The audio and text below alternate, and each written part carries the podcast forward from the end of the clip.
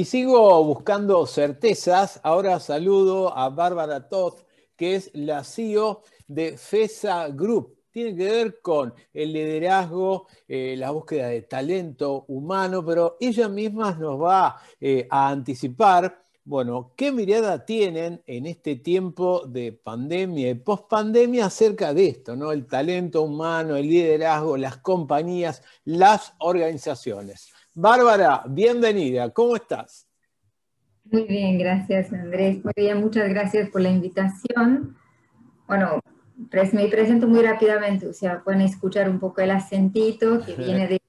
Soy húngara y francesa y hace seis años que vivo acá, antes vivía en Brasil. Y la verdad, inicialmente soy abogada, pero hace muchos años que me convertí en una especialista en comportamiento humano dentro de las organizaciones. Bien. Monté mi empresa en Brasil y después que siempre estaba volcada en eso que vos decís, o sea, cómo hacer que las personas sean más eficientes y de una cierta forma más feliz en su trabajo, ¿sí? Nada menos, ¿no? Ahora que todo, digamos, siempre uno buscó la felicidad, pero ahora hay como eh, algo más explícito en las compañías. De hecho, hay gerentes de felicidad, ¿no? Existen, sí.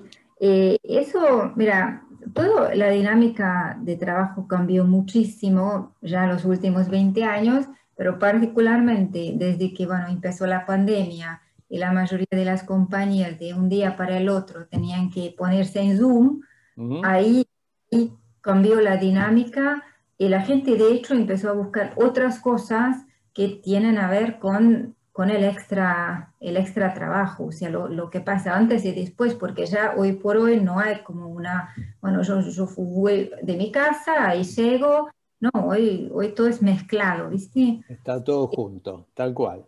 Claro, y la felicidad, bueno, desde mi punto de vista tiene mucho a ver con el propósito, ¿no? O sea, el buscar un propósito personal, pero también cada vez más vemos que las personas buscan organizaciones donde tu propósito coincide con el propósito de la empresa. Por ejemplo, el nuestro defensa es impactar positivamente la vida de las personas. Entonces, cuando yo digo esta frase, yo lo sé que hago mi trabajo desde eso. Desde ahí, tal cual. Desde ahí, y ahí me conecto. Y obviamente en mi organización también peleas y desacuerdos y, conversaciones difíciles. No es que soy feliz todos los días, pero hay una cosa que, que, que, que, me levanto con ganas de trabajar porque sé que más allá de si, bueno, me, me agarré con alguien en, bueno, en Brasil, pero hay algo que nos une. Ese es el propósito común.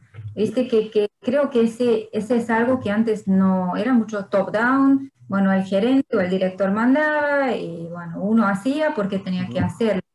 Hoy ya no es así y las generaciones que vienen más atrás eh, no buscan la estabilidad, no buscan ni siquiera la plata, buscan eh, una vida con sentido, ¿no? Bien, con propósito. Y me quedé pensando, hablamos recién de la felicidad, que uno busca eso en las compañías, en las organizaciones. Y yo leí algo que vos tenías acerca del team coaching, ¿no? que ustedes implementan y ayudan a que las organizaciones también lo implementen. ¿Cómo es esto? Contame un poco.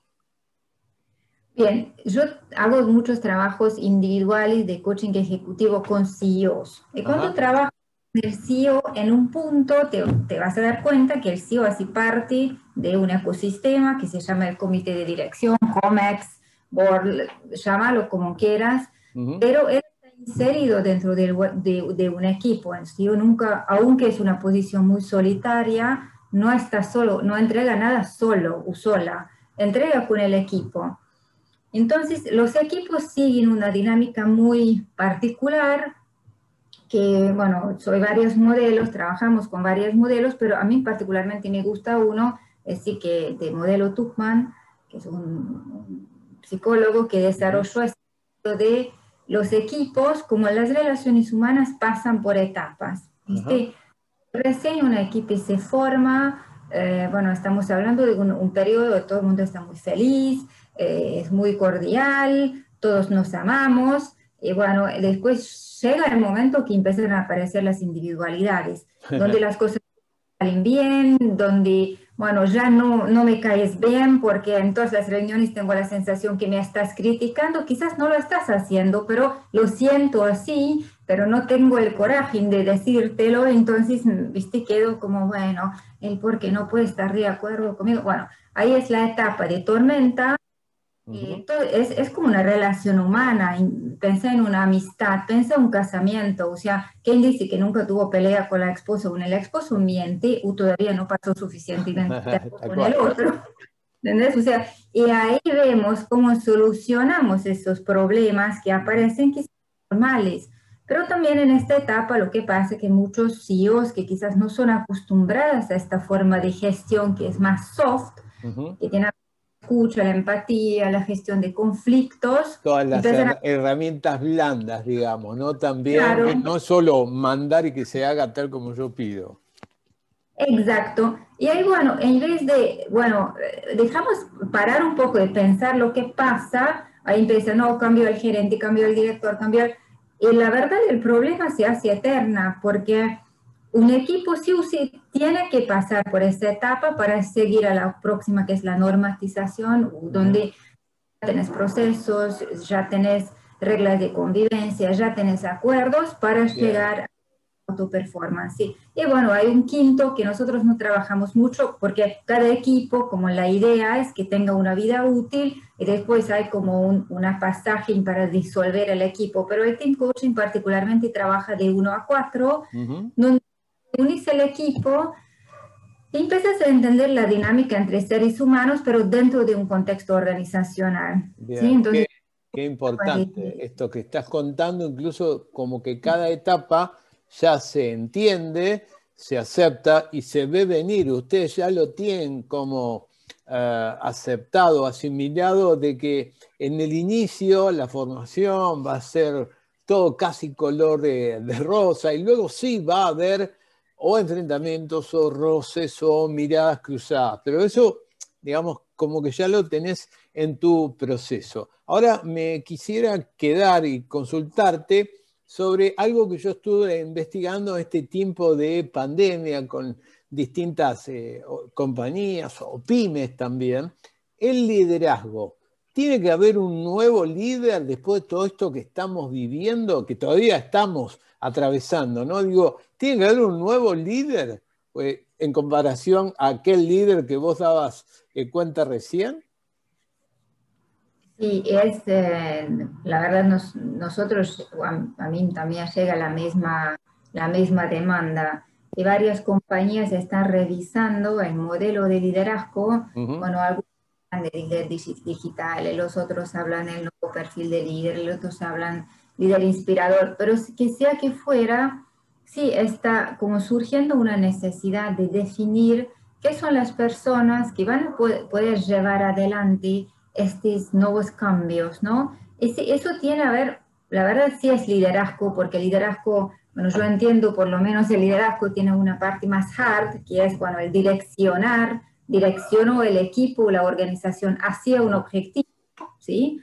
Es, claro, es, la parte más de, bueno, tomar decisiones, responsabilizar, reconocer los errores, tener influencia, es la parte más como que empujas, pero después viene la parte soft, el cómo lo haces, cómo influencias, la empatía, que antes no era tan importante, eh, relaciones interpersonales, la flexibilidad, manejar con incertidumbre, adaptarse a los cambios, eh, una mirada tal vez más optimista, donde, donde vos ayudas al equipo de, de, pasar estas etapas, la resiliencia de una cierta manera se vuelve una competencia primordial.